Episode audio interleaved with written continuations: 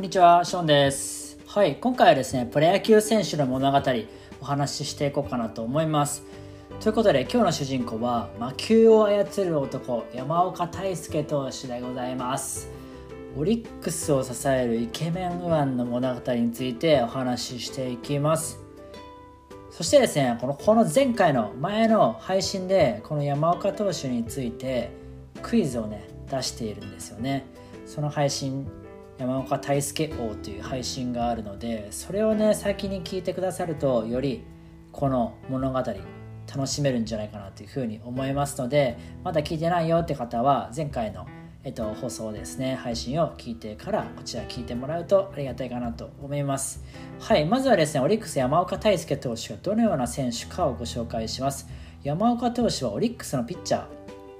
でですね身長172センチ68キロ。今年今年ですねプロ6年目27歳の選手です。小柄で細身ながらも右腕から繰り出されるボールは凄まじく代名詞といえるスライダーはですね魔球とも呼ばれたりしますね。本日はそんな山岡投手のルーツに迫っていきます。なおこれから紹介するにあたり継承略させていただきます。はい山岡はですね1995年に誕生し広島県で育ちます。幼少期からさまざまなスポーツに触れて最初に始めたのがサッカー。そこからバスケットボールや水泳バドミントンもやりました。お父さんはですね男の子が生まれたらキャッチボールをやるのが夢だった。と言いもちろんお父さんとキャッチボールをしたこともありました。そしてですね小学2年時に地元のソフトボールクラブに入ります。当時の監督は山岡について外野をやらせると上からしっかり投げるしボールに追いつく感も鋭い。バットもブレずに振る。すぐにセンスがあることが分かりました。学年が上がるにつれて内野に転向させ投手の技術も教えました。小柄でしたが負けん気が強かったですね。とも語っています。本格的に野球を始めたのは中学に入ってからで入学当初の山岡はソフトボールで下から投げていたから最初はどうやって上から投げたらいいかわからなかったと振り返っています。ちなみに父は野球を始めたらポジションはピッチャーかキャッチャーをやらせたかったそうでバドミントンの羽をバットで打ったりピッチング練習もやりました。大輔は体も小さかったですし中学時代はプロ野球なんて全く頭にありませんでしたがそこそこ結果を出してきたので私の方も面白くなって練習に付き合ったものです。と話しています。山岡は3年生になると1番ピッチャーを担います。中学時代の監督は当時の山岡について彼は自主的によく走っていましたし柔軟性を高めるためにストレッチにも時間をかけていました。当時も無知のように腕がしなる投げ方でしたね。足が速かったので1番を打たせました。ベンチからサインが出なくてもセーフティーバントをしたり自分の判断でプレーができる選手でした。と語っています。山岡はエースとして活躍しチームは県大会に出場するなどの成績を収めました。また投球フォーム自体は中学時代から現在までほとんど変わっていないと言います。中学生活が終わる頃高校進学の時期がやってきました。山岡は高校へ進む際親に相談せず自分一人で志望校を決めました。この時について父は私は公立へ行くと思っていたのですが瀬戸内で野球をやりたいというのです。本人が行きたいというなら反対はできません。当時の広島は広陵が強かった。大輔は甲子園行きたいという気持ちより強い高校を倒したいという気持ちでした。と話し山岡本人も小中学校と弱いチームでやっていたから甲子園なんて思ってもいなかった。強いところを倒せたから倒せたならいいかなぐらいの気持ちでした。と語り無事瀬戸内高校へ進学しました。山岡といえばスライダーの印象が強いと思いますがそのスライダーは高校時代に習得しました。高校へ入学し2つ上の先輩がスライダーで空振りを取っていたのを見て教えてくださいと頼みました。最初はすぐバウンドしてしまいましたが指先に引っかかる感覚が良かったのでコントロールさえつけば使えるなと思ったそうです。それからはコントロールがつくまでひたすらネットスローをしました。1年秋からエースとして活躍すると2年春にはスライダーを解禁します。バッターがワンバウンドでも空振りしてくれたので投球がとても楽になりました。またバッターにスライダーがあると思わせるだけで狙い球を絞りにくくさせ投球の幅も広がりました。すると県内の強豪に引けを取らないチームとなり2年夏にベスト8秋はベスト4まで進出しました。特に3年春は圧巻で初戦の広島商業戦で2回ツーアウトまでの7回すいません9回ツーアウトまでノーヒットピッチングを続け内野安打1本の1安打完封の回答を見せます。準々決勝の広陵戦では15奪三振2失点完投勝利を収めると準決勝の女水艦戦では14奪三振3安打完封勝利を収め決勝へ進出します。決勝の相手は広島新庄高校で相手エースは県下ナンバーワン左腕の田口和人です。現在ヤクルトスワロですね。田口相手でも例外ではなく広島新庄打線に対し毎回の15奪三振1失点完投勝利を収め10年ぶりの優勝の立役者として注目を集めるようになります。この3年春は縦スライダーを武器に4試合4完投2完封36回を投げて3失点。52奪三振の好成績をマークしました。集大成となった3年夏は好調を維持し準々決勝で広陵準決勝で広島工業を下し春に続いて決勝に進出します。そして再び広島新庄と相まみえることとなります。またこの決勝戦は印象に残っている人も多いかと思います。3年春同様田口と投げ合うとお互いに譲らぬ投手戦を披露します。そして山岡は9回表ワンアウトまでノーヒットの回答を見せますが田口も譲らず試合は延長戦へ。互いに15回を投げ切り0対0の引き分けに終わりました。山岡は15回を1安打15奪三振と圧巻の内容でした。2日後の再試合でも山岡田口は先発し互いに最後まで投げ抜きました。試合は山岡が1点を守り抜き完封し甲子園出場を決めました。この激闘で24イニング連続無失点を記録した山岡の存在は全国に知れ渡りました。この決勝戦について山岡はあの試合はとにかく楽しかったんです。スコアボードに並ぶゼロを見てだんだん楽しくなっていた。どこまでゼロを続けていけるかなって。田口もゼロを続けていたので負けたくないという思いもあったし負けない自信もありました。でもそれより2人で続けるゼロがどこまで続くのかなと楽しんでいる自分がいたんですと語りました。甲子園出場を決めた瞬間は喜びよりも寂しさが先行しておりあ試合終わった終わったんだと思ったそうです。甲子園初戦は岸潤一郎現西武岸潤一郎を擁する明徳義塾高校との対戦でした。得意の縦スライダーを駆使しながら明徳打線を2点に抑え完投しますが惜しくも惜敗しました。しかし甲子園での山岡のピッチングを見たダルビッシュ有が突然ツイッターで「これは一番だわ」と絶賛すると山岡の注目度は一気に上がりました。甲子園大会後の9月にはアンダー18高校日本代表に選出されるとリリーフとしてチームの準優勝に貢献しました。また大会通算では7回3分の2を無失点14奪三振の好成績を残し大会のベストナインに選出されました。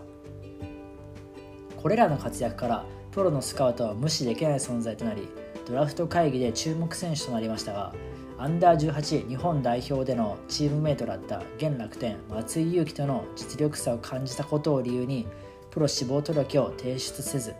社会人野球で腕を磨くことに決めました。高校卒業後は東京ガスに入社します。実は東京ガスは早い段階から山岡に目をつけていました。それは遡ること高校3年の春。山岡は県内で名の知れた投手となりましたが全国的にはまだ有名ではありませんでした。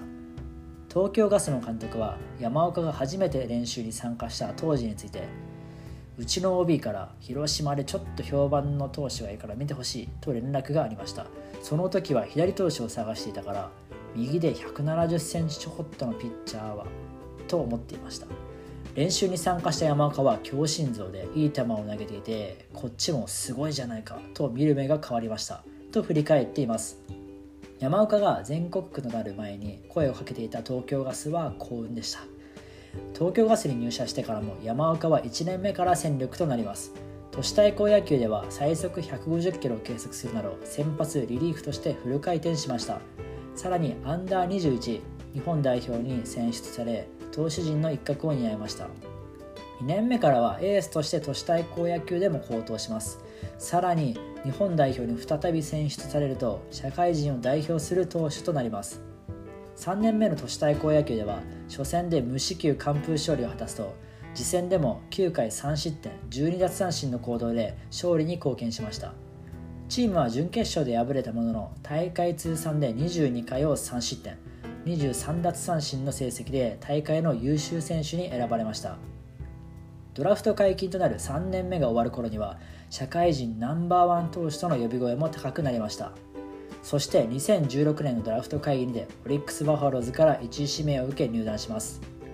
プロ1年目の2017年はオープン戦では好投を続け先発として開幕ローテーション入りをしました。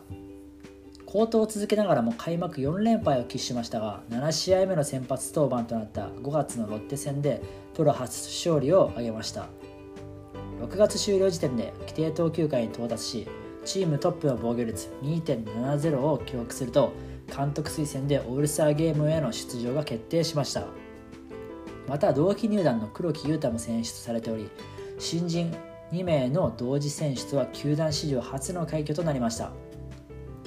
後半戦も4連勝を記録するなど活躍しシーズンを通して先発陣の一角を担いました。この年は1軍で24試合に先発し8勝11敗防御率3.74という成績を残しパ・リーグの新人投手で唯一規定投球回に到達しました。シーズン終了後にはアジアプロ野球チャンピオンシップの日本代表に選ばれていましたが右肩の腱板炎が判明したため出場を辞退しました。プロ2年目の2018年も開幕ローテーション入りを果たしましたが2勝目を挙げて以降の12先発は勝ち星がなく8連敗を喫しました。またセットアッパーの山本由伸が戦線離脱していたこともありリリーフへ配置転換されました。8月中旬に急遽先発すると勝利投手となりこれを機に先発へ再転向し再転向後は7先発で5勝2敗を記録しました。2年目は30試合23先発の登板で7勝12敗4ホールド防御率3.95を記録し2年連続で規定投球回に到達しました。プロ3年目の2019年は初の開幕投手に指名され勝敗はつかなかったものの8回3失点の力投を見せました。続く試合でシーズン初勝利を挙げるとそこから4連勝を記録します。開幕からローテーションを守り抜くと監督推薦で2年ぶり2度目となるオールスターゲームに出場しました。7月は5先発でリーグトップの3勝32イニング37奪三振を記録し初の月間 MVP を受賞しました。8月には自身初の2桁勝利を記録し記録するとシーズン最終登板となった試合で完投し13勝目を挙げました。この勝利で自身初のタイトルとなる最高勝率が確定しました。この年は26先発のうち13勝4敗。防御率3.71リーグ2位の170回を投げリーグトップの勝率7割6分5厘と好成績を収めました。また11月に開かれた第2回プレミア12の日本代表に選出され先発としてのチームの大会初優勝に貢献しました。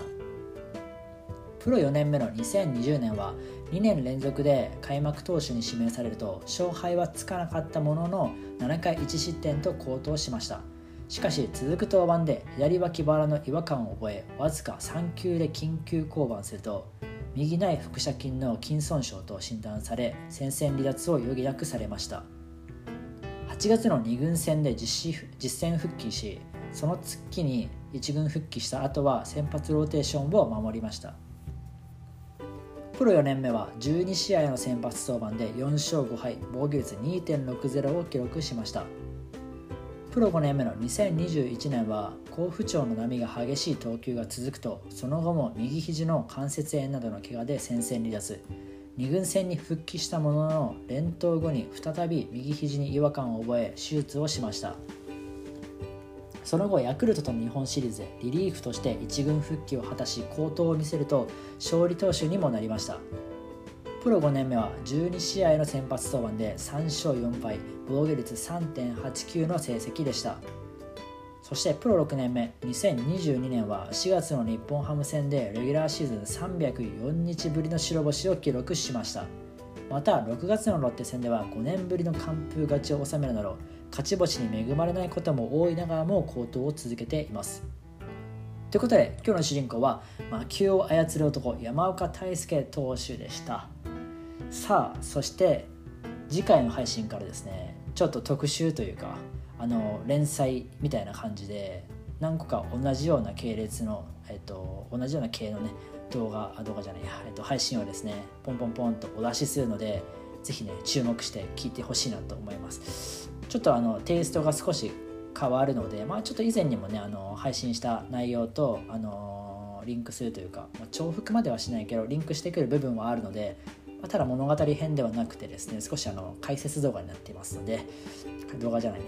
なんで動画って言っちゃうんだろうあの解説のあの配信となってますのでぜひねあの注目して聞いてほしいなっていうふうに思いますはいこんな感じで普段は野球に関する情報を発信していますえっと、この音声メディアの他にですね、インスタ、ツイッターやってます。音声メディアとインスタの方にね、特にあの力を入れているので、気になった方はですね、フォローよろしくお願いします。概要欄にあります。本日もありがとうございました。じゃあねー。